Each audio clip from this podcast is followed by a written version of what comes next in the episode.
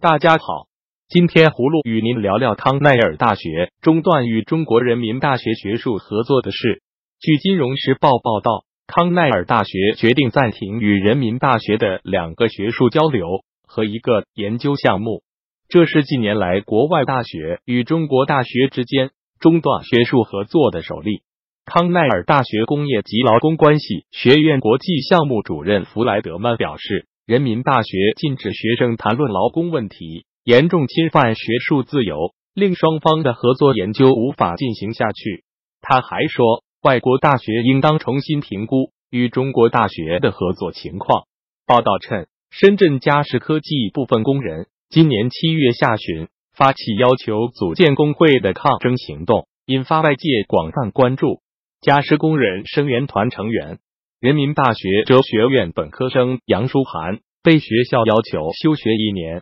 人大另一位本科生张子涵则被老师当着全体同学的面批评，要求删除微信上所有有关深圳嘉士科技维权工人的信息。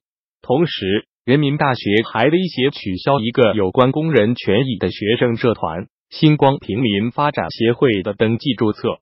葫芦认为。康奈尔大学不太了解中国大学的性质。其实，中国并没有独立的大学，他们只是负责教育的政府机构。无论北京大学还是人民大学，他们与西方大学截然不同。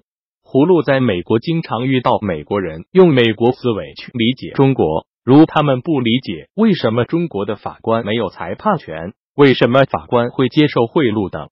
中国独立的大学在一九四九年以后就不存在了。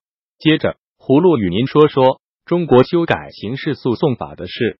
十月二十六日，全国人大常委会通过了刑事诉讼法修正案，允许法庭在贪腐和恐怖主义案件中对被告人在缺席的情况下进行审判。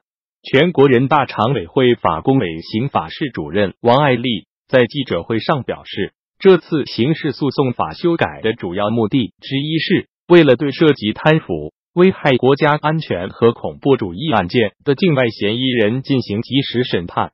王爱丽还表示，新的缺席审判制度只针对情况紧急的案件，并且需要最高检察官的批准。缺席的嫌疑人会收到法院的传票，以保证其知情权。葫芦对这条刑事诉讼法的修正案持反对态度。本来中国就没有司法独立，党和政府的权力高于法律。这条修正案的出台将会更加恶化中国法治状态。依法严惩贪腐应该支持，但即使贪腐人员也是公民，其人权也应受到法律保障。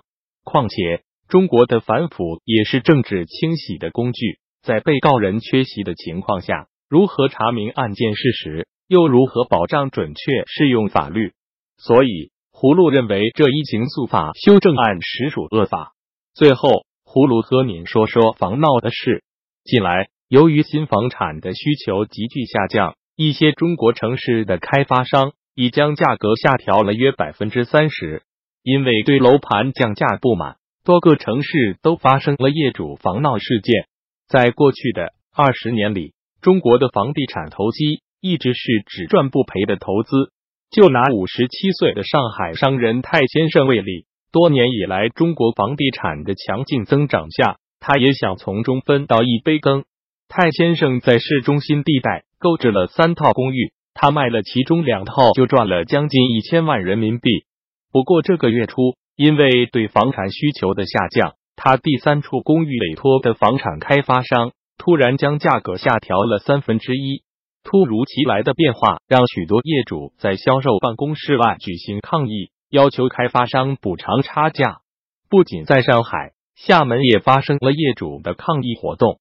一栋豪华别墅一年前以五百多万的价格出售后，现在楼市降价至二百万元，这引发了一些业主的愤怒情绪。官方数据虽然显示中国房地产市场在过去十二个月内上涨了百分之七。仅在九月就增长了百分之一，但其他数据显示，新房产的需求最近下降了近三分之一。许多分析师预测，由于中国政府采取措施为市场降温，未来十二个月房地产价格将缓慢下降。预计大批开发商将对楼市大幅降价，折扣力度有望超过百分之二十五。葫芦理解这些业主的想法，你想，你前脚花一百万买套商品房，明天开发商就降价到八十万，一夜间损失二十万，心里自然不舒服。但从法律上分析，房闹并不合法，因为房子是开发商的，他自然有权处置。葫芦不想评价房闹的事，只想告诉观众朋友们，中国房地产价格严格高估，泡沫太大，房价出现波动的可能性很高。特别是中国经济已经陷入危机之中，所以朋友们买房卖房都要谨慎。